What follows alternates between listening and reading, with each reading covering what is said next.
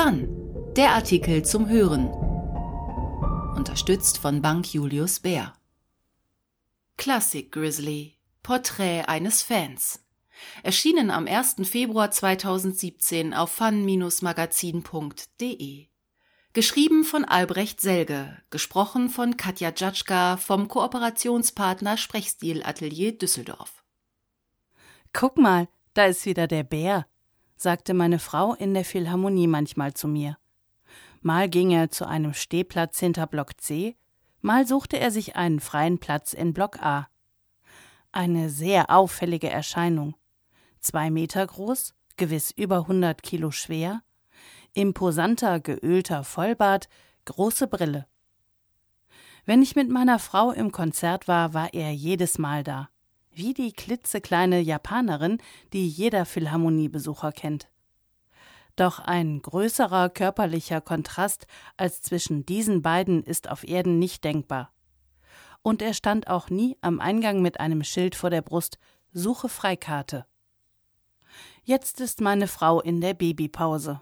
Eine Pause für das Baby, aber leider auch eine Pause von der Philharmonie, solange das Baby gestillt wird. Dafür habe ich das Vergnügen, in der Philharmonie den Bären kennengelernt zu haben. Weil wir uns ständig über den Weg liefen, sind wir irgendwann ins Gespräch gekommen und im Gespräch geblieben. Obwohl ich nicht weiß, wer er ist, meine ich zu ahnen, wer er gerne wäre. Und so viel immerhin weiß ich, der Bär heißt Stefan und ist der friedlichste, sanftmütigste Mensch der Welt. Auch wenn er mich anlügt, denn er behauptet, er ginge nicht öfter ins Konzert als ich. Aber wenn ich hingehe, ist er immer in der Philharmonie. Gehe ich ins Konzerthaus, ist er da. Gehe ich in die Deutsche Oper, die Staatsoper, die Komische Oper, ist er da. Ich gehe vielleicht dreimal pro Woche, sagt er. Ungefähr. Nur wenn es um die ewigen Störungen im Konzert geht, verliert Stefan seine Bärengemütsruhe. Huster, Röchler, Füßescharrer, Bonbonpapierknisterer, Programmheftblätterer bringen ihn zur Weißglut. Und vor allem Personal, das zu spät kommende zur Unzeit in den Saal huschen lässt, das Türe klappern, das Trappeln. Wie oft hat er das schon bei Facebook getadelt, wie viele Beschwerden an Kundenservice und Intendanz geschrieben. Ein Kampf gegen Windmühlen könnte man meinen, aber Stefan hat die Hoffnung noch nicht aufgegeben.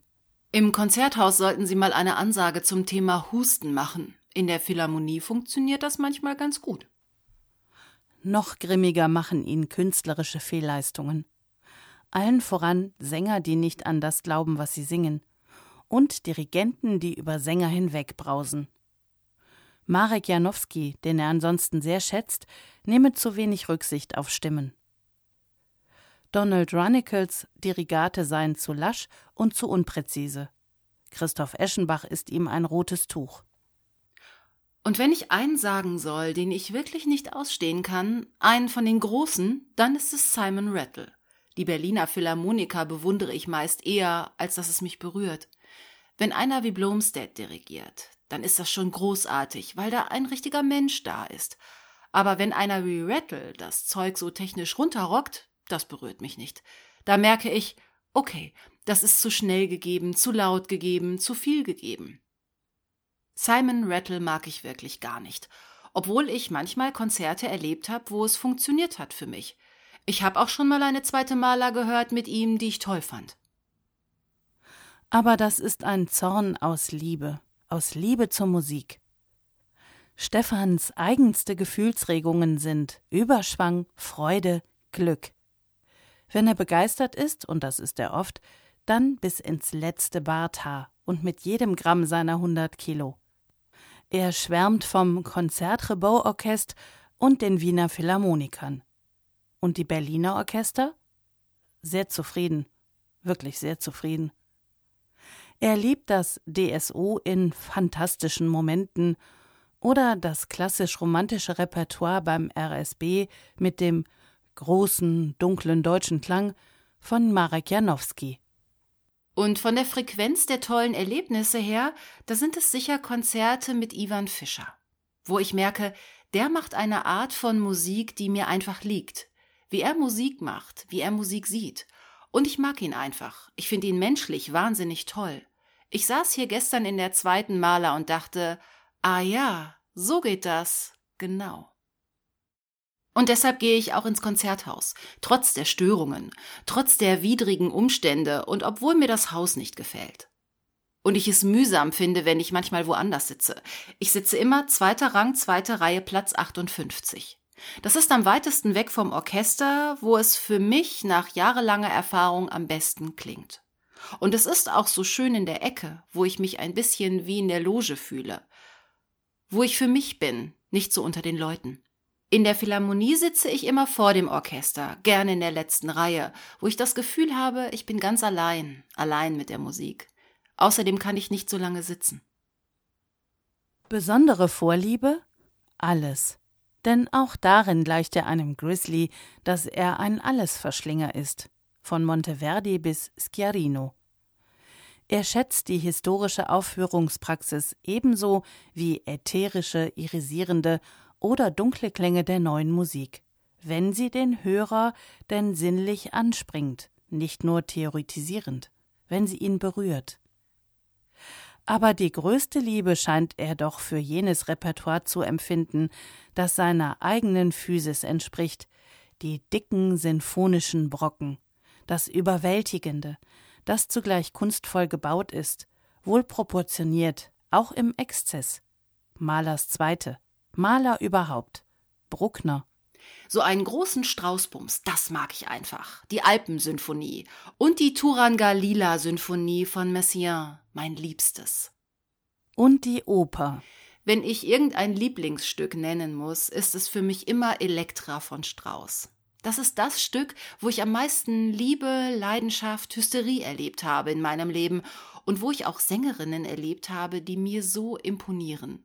Gwyneth Jones oder Luana de Vol. Elektra ist die Oper, die ich am öftesten gesehen habe. Woran ich auf dem Totenbett denken werde, das sind schon einige Sachen und es werden noch einige sein. Aber der Rosenkavalier mit Carlos Kleiber 1990 in New York. Lott von Otter, Boney, Hawkland, Hornig, Pavarotti. Eine Sucht. Als ich Stefan frage, ob es eine Sucht sei, stimmt er mir sofort zu. Körperliche Abhängigkeit. Die nervöse Unruhe, die quälende Frage, was man verpasst, wenn man einmal nicht hingeht. Was man jetzt in diesem Moment nicht hört.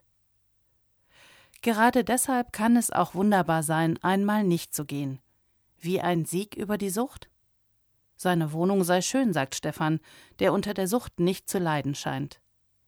Manchmal sei es auch einfach gut, wenn ein Konzert nachhallen könne. Vor kurzem war er mit seinem Freund im Potsdamer Nikolaisaal beim Orfeo mit Christina Pluha und L'Arpeggiata. Was wirklich ein atemberaubender Abend war, wo es noch eine Lounge gab, wo die improvisiert haben und Jazz gesungen. Wir sind um Mitternacht völlig beglückt daraus gehüpft und am nächsten Tag wäre mit dem Bundesjugendorchester zweite Maler gewesen. Da wollte ich eigentlich hin und hätte auch von einer Freundin noch Karten gekriegt.